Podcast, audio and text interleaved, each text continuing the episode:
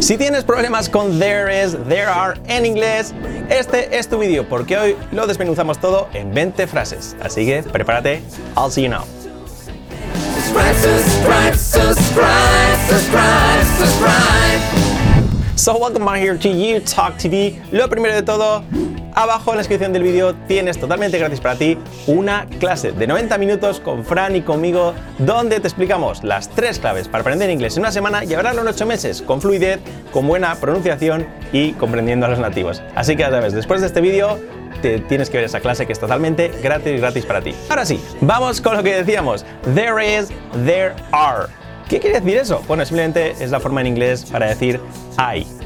Hay un libro, hay una fiesta, hay una reunión, hay gente, no hay gente. Esa es la forma. Y nos cuesta un poquillo más, pues porque nuestro cerebro no está tan acostumbrado a esta estructura en inglés. Es diferente eh, que en español, ¿no? En inglés, pues, ¿cómo se expresa? Pues con la palabra there, there y con el verbo to be. Así sencillo. Entonces vamos a ver ahora con varios ejemplos, vais a ver que, bueno, que es más sencillo de lo que parece, simplemente se trata de ir conjugando el verbo to be, pues dependiendo de la situación, ¿no? Por lo tanto, vamos con la frase número uno, que es esta, es muy sencilla. Hay un coche. Hay un coche. Lo he dicho, ¿cómo sería? La palabra there, cuida la pronunciación, there, there, there is a car. There is a car. El verbo to be es conjugado en tercera persona, porque al final es un coche, en singular, tercera persona. There is a car. Hay un coche, sencillo. There is a car. Ya veis, hay un coche, there is a car. Esta no tiene mucha complicación, es sencillo, simplemente lo, lo dicho. There y el verbo to be. Y conjugado dependiendo de cómo sea pues el objeto es en singular, en plural, etcétera, etcétera, etcétera. Contable, incontable, eso lo veremos todo, no os preocupéis. Vamos con el número 2, que es esta en negativo. ¿Cómo sería no hay una casa? No hay una casa. Lo mismo, pues la palabra there, there, y luego to be. There is. ¿Qué nos falta ahí? A ser negativa, pues ponemos la partícula not. There is not a house. There is not a house. Contraído, there's not a house. There's not a house. También podemos decir there isn't a house. Pero nuestra recomendación, siempre que podamos usar con, pues digamos, el sujeto, entre comillas, aunque no sería esto, pues eh, la palabra there y el verbo to be, pues mejor que no, eh, que, mejor que, que no sea que con la, con la partícula negativa, que es un poco más complicada, ese isn't, ¿no?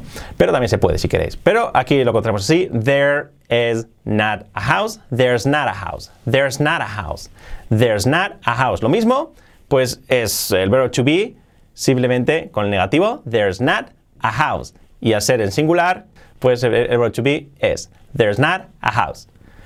¿Cómo sería la número 3? En pregunta, ¿hay un teléfono? ¿Hay un teléfono?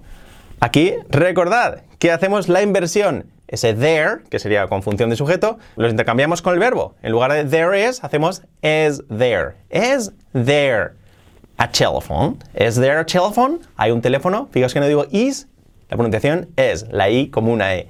Is there a telephone? Pregunta, ¿is there a telephone? Así sería. ¿Hay un teléfono? Lo mismo. There es el verbo to be. Lo único que al ser pregunta lo intercambiamos. Ya sabéis, la inversión del inglés para las preguntas. Vamos con la número 4, que aquí empezamos a complicar un poquito las cosas.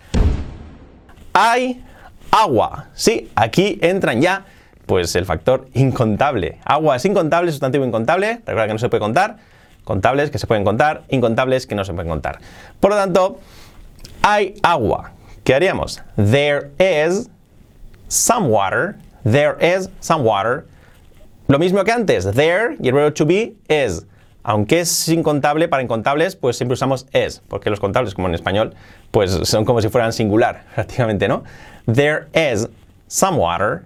There is some water. There y el verbo to be. Y luego añadimos esa partícula, some, que quiere decir algo, algo de. Muchas veces los nativos incluso veréis que esto se lo saltan y dirán there is water, pero nosotros ponemos que es digamos lo correcto. Por lo tanto, esta frase sería there is some water. Hay agua o hay algo de agua.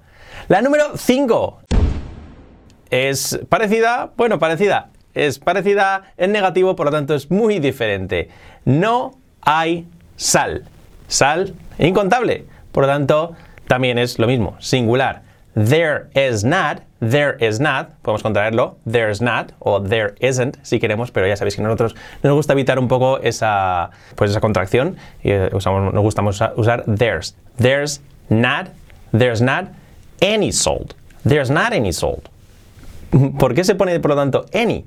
Allí lo que hemos dicho antes, antes de los incontables y los eh, contables también en plural, no definís por un número, pues se pone pues some si es afirmativo o any si es negativo o interrogativo. En este caso, pues negativo any. No hay algo de o no hay nada de. No hay nada de sal.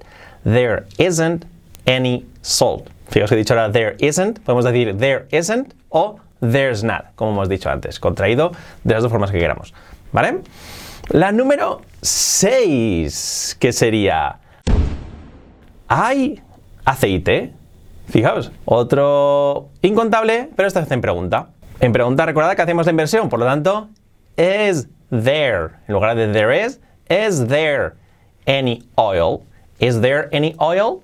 Lo mismo, aceite incontable, le ponemos el any que hemos dicho para decir algo de o nada de. En este caso sería lo mismo, hay algo de aceite o, no hay nada de aceite. Bueno, si en negativo mejor sería al, al, ser pregunta, lo mejor la traducción sería hay algo de aceite. Por lo tanto, invertido y there is. El es singular porque es pues incontable. Is there any algo de oil? Is there any oil? Esto choca un poquito, pero de verdad que os acostumbráis. Sobre todo lo importante es que tengamos clara la configuración de there y luego el verbo to be conjugado dependiendo de lo que sea. Is there any oil? Siempre nos llamamos mucho que si contables, incontables, cuando usar es, cuando usar are, pero al final es lo mismo que en español, que los incontables, pues hay agua, no hay agua, siempre es en singular. Por lo tanto, lo mismo en inglés. Vamos con la número 7 y esta sería, hay cinco perros. Hay cinco perros. Contable y ya en plural. ¿Cómo sería por lo tanto? There y cuidado que aquí ya no es there is, porque hemos dicho que es plural. Por lo tanto, there are, there are, el verbo to be conjugado en plural. There are five dogs. Eso ya lo mismo. There are five dogs. Eso no tiene problema. There are five dogs. Así sería. Hay cinco perros. ¿Cómo sería la número 8? No hay dos gatos. En plural, pero determinado por el número. No hay dos gatos. Por lo tanto, there are not. No hay. Hay sería there are en plural, en, pues en negativo, there are not. Podemos contraer there aren't, aren't. No nos gusta mucho esta contracción, pero en este caso nos queda otra que contraerlo así. There aren't two cats. No hay dos gatos. There aren't two cats. There are not. No hay dos gatos. There aren't two cats. Plural, determinado, pues are, are, plural. ¿ok? Vamos con la número 9. Fijaos que aquí vamos a poner plural, pero sin determinar. No hay mmm, caballos o no hay ningún caballo. ¿Cómo sería eso? No hay caballos. There aren't, lo mismo, no hay, porque es plural. There aren't, pero aquí no determinamos. No determinamos decir 5, 3, 2, no hay caballos. There aren't any horses. There aren't any horses. No hay ningún caballo. Pero cuidado que no podemos decir there aren't any horse. No, siempre, siempre, siempre, al ser pues eh, contable y en plural, tiene que estar en plural. There are not o there aren't any horses. No hay, mmm, la traducción sería no hay nada de caballos o no hay ningún caballo. No hay ningún caballo, pero siempre tiene que ser en plural expresado en inglés. There aren't any horses. Un error típico sería decir there aren't any horse. Por la, por similitud del español, ¿no? Pero ahí sería erróneo, pues estaríamos tratando eh, caballo como algo pues eh, incontable y no, son contables. No hay nada de caballos en ese caso. There aren't any horses o no hay algo de caballos, si queremos decirlo así. Como veis la traducción no existe literal totalmente, por eso es un poco más lioso para nuestro cerebro. There aren't any horses, pero siempre, lo dicho, el any a la hora de contables, pues siempre, siempre el sustantivo en plural, ¿ok? ¿Cómo se dice el número 10? Hay cinco tigres. Hmm, aquí ya me quedo sin animales. Hay cinco tigres. Pues sencillo, en lugar de there are, plural, are there, recordad inversión por pregunta, are there five tigers? Are there five tigers? Eso es sencillo, ¿verdad? There are, pues a ser plural, porque son cinco tigres contables. Hacemos la inversión a ser pregunta. Are there five tigers? Ahora viene mm, ya un poco más complejo. El número 11. ¿Hay pájaros? ¿O hay algunos pájaros? Aquí no determinamos con ningún número. Por lo tanto, sigue siendo plural. Are there? Are there? Pero aquí tenemos que usar any birds. Are there any birds? Lo dicho. Algo de, recordar, any para negativas e interrogativas, some para afirmativas. Y lo dicho, are there any birds? Bird, birds, pájaros, contable, pero en este caso, pues como no está determinado por ningún número, pues decimos algo de, any birds. En español diríamos, ¿hay algún pájaro? Y lo usamos en, singular. Pero en inglés, para decir algún, te- te- tenemos que decir, ¿hay algo de pájaro? O hay algunos pájaros. Sería, ¿are there any birds? ¿Ok? Podemos decir, ¿hay un pájaro? Si preguntamos específicamente por uno. Is there? En este caso sí que es singular. Is there a bird? Pero si, decir, si decimos, ¿hay algún pájaro? Que no está ahí determinado. ¿Are there any birds? En ese caso, así sería. ¿Ok? Vamos con la número 12. Hay coches. Sin determinar si son 2, 10 o 17. Hay coches. Pues plural, there are. Y no está determinado, podemos decir there are cars. Pero lo lógico es decir there are some cars. There are some cars. Hay algunos coches. Yeah, there are some cars. Hay algunos coches. O hay coches. There are some cars. Porque esos algunos, algunos normalmente en español pues lo omitiríamos. There are, plural, some, porque no está determinado por ningún número, cars. There are some cars. vamos a. Bueno, ahora vamos a ir al número 13, pero que sepáis que estas 12 primeras hemos visto todos los ejemplos posibles que tenemos con there is, there are en presente, pues simple. Hay, hay, no hay. ¿Ok? Afirmativas, negativas, eh, interrogativas, em, plural, determinados, no determinados, eh, em, contables, incontables. Aquí en estas 12 hemos visto todos los ejemplos. Las podéis repasar, que es, si las comprendéis bien, es una muy buena guía para entender el there is and there are. Y ahora lo que quiero que veáis es que si se puede esto aplicar a cualquier tiempo verbal, en pasado, en futuro, en presente perfecto, en lo que sea, ¿no?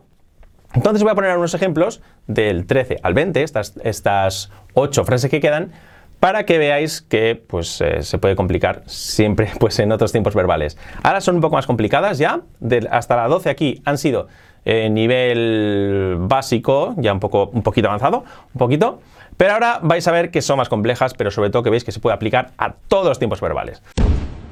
Por lo tanto, el número 13, ¿cómo sería? Habrá una fiesta. Habrá en futuro. Pues en lugar de there is, el verbo to be en futuro, ¿cómo se, cómo se conjuga? Pues con el will. There will be.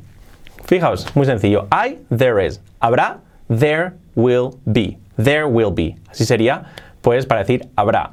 There will be, y luego ya lo que sea, a party. There will be a party. En futuro más sencillo porque ya no se conjuga para plural y singular todos iguales. Así que there will be a party. Habrá una fiesta. sencillo, lo comprendéis, ¿verdad? Si fuera pregunta, will there be a party? O negativo, there won't be a party. Pero así mm, veis eh, algunos ejemplos en otros tiempos verbales. La número 14. Esta es complicada. No va a haber una reunión. No va a haber. No va a haber. Ese va a haber es el to be going to, going to, going to, to be going to. Por lo tanto, there is not, there is not going to be. No va a haber. There is not going to be a meeting. There is not going to be a meeting. Contraído. There is not going to be a meeting. Si estas no las comprendéis, no os preocupéis, porque lo importante es que comprenderéis de la 1 a la 12. Eso es importante. Estas, si no, las comprenderéis. El verbo to be en el tiempo verbal que consideremos. There's not going to be. Going to be, to be going to, es eh, va a, va a haber, va a. Por lo tanto, no va a haber, there's not going to be. There's not going to be a meeting. No vas a venir, you're not going to come. No va a haber, there is not going to be. There is not going to be. Si queréis pausar el vídeo, analizarlo y tratar de comprender esta estructura con to be going to. There's not going to be. No va a haber. Es futuro con going to. There's not going to be a meeting. Número 15, más difícil todavía. Bueno, esta es más sencilla. Hubo dos personas aquí. Hubo dos personas aquí. Para decir hubo, tenemos there y el verbo to be lo dicho en pasado. Were. Como estamos hablando de, de dos personas, es plural. Por lo tanto, were, si no sería was. There were. Pero es pregunta. Por lo tanto, were there. Were there two people here? Si fuera en presente, are there two people here? ¿No? Are there two people? Pero al ser en pasado, pues el verbo to be lo pasamos a pasado. El there no se mueve y el verbo to be lo pasamos a pasado. En lugar de are there, were there two people here? Were there two people here? Así sería. ¿Lo comprendéis? Y ahora está más sencilla. El verbo to be, are, en plural, en pasado, were. Vamos con el número 16. La número 16, que esta es más compleja todavía. Esta es compleja, ¿ok? Lo dicho, si queréis pausar el vídeo, analizarlo y si no, no os preocupéis, porque es compleja, ya ya son un nivel alto.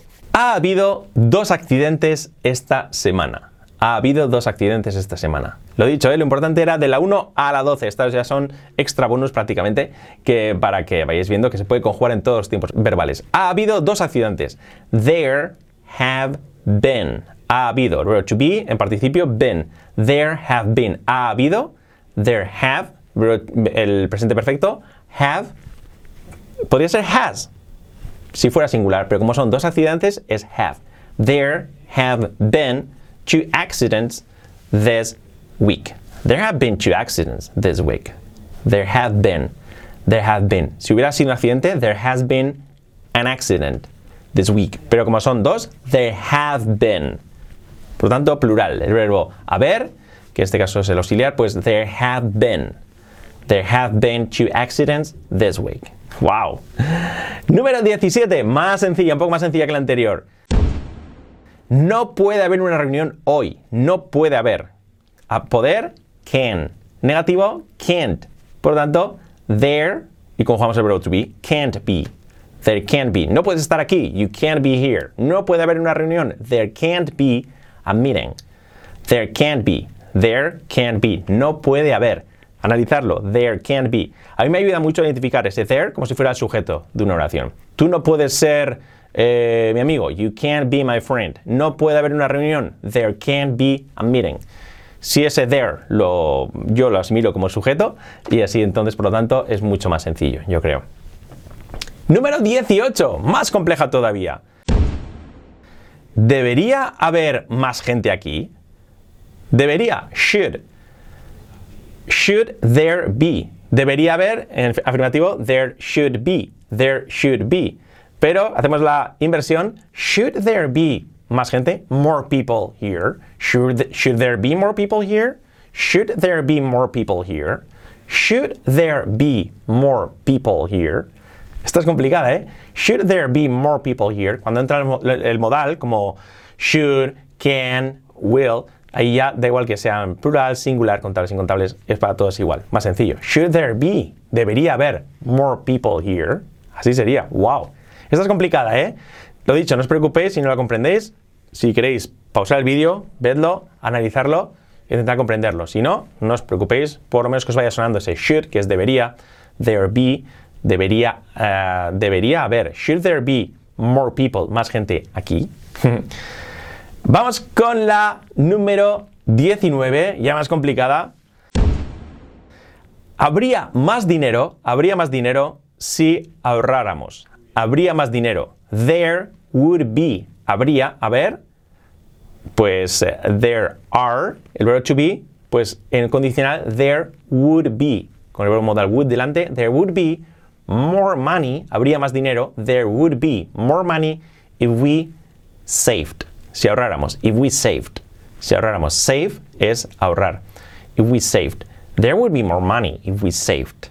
Sí, sería más complicada, ¿eh? Que esta es. Y la número 20 ya es mucho, mucho, mucho más complicada. Mucho, mucho más. Así que mmm, vamos a verla. Esta es la última, muy complicada. Si le comprendéis esta, ya tenéis una gramática muy, muy buena. Y si no, no os preocupéis, lo he dicho. Lo importante, de la 1 a la 12. La 20, que sería, iba a haber iba a haber dos eh, posiciones, dos, dos, puestos de trabajo. Oferta de trabajo open position.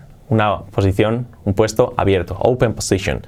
Por lo tanto, iba a haber there y tenemos que conjugar el verbo to be. There were going to be. There were going to be. Iba a haber. There were. ¿Por qué usamos were? Porque hay dos. Dos puestos. There were going to be two open positions. Iba a haber dos puestos abiertos, pero finalmente no. There were going to be two open positions. Yeah. Yeah, there were going to be, but finally changed. Ah, pero al final cambió. There were going to be. Esto es complicado, ¿eh? Iba a haber. There were going to be two open positions. There were going to be. There were going to be two open positions. Así sea, there were going to be. There were going to be. Iba a haber. There were going to be two open positions. Wow. Es complicado. Esta, esta es muy difícil, ¿vale? Es el there are going to be, va a haber, pero en pasado, there were going to be. There were going to be. Es como la 14 que hemos visto, pero en pasado. There were. Y were porque es, lo he dicho, plural porque son dos. Si fuera una sería there was. Pero al ser dos, there were going to be two open positions.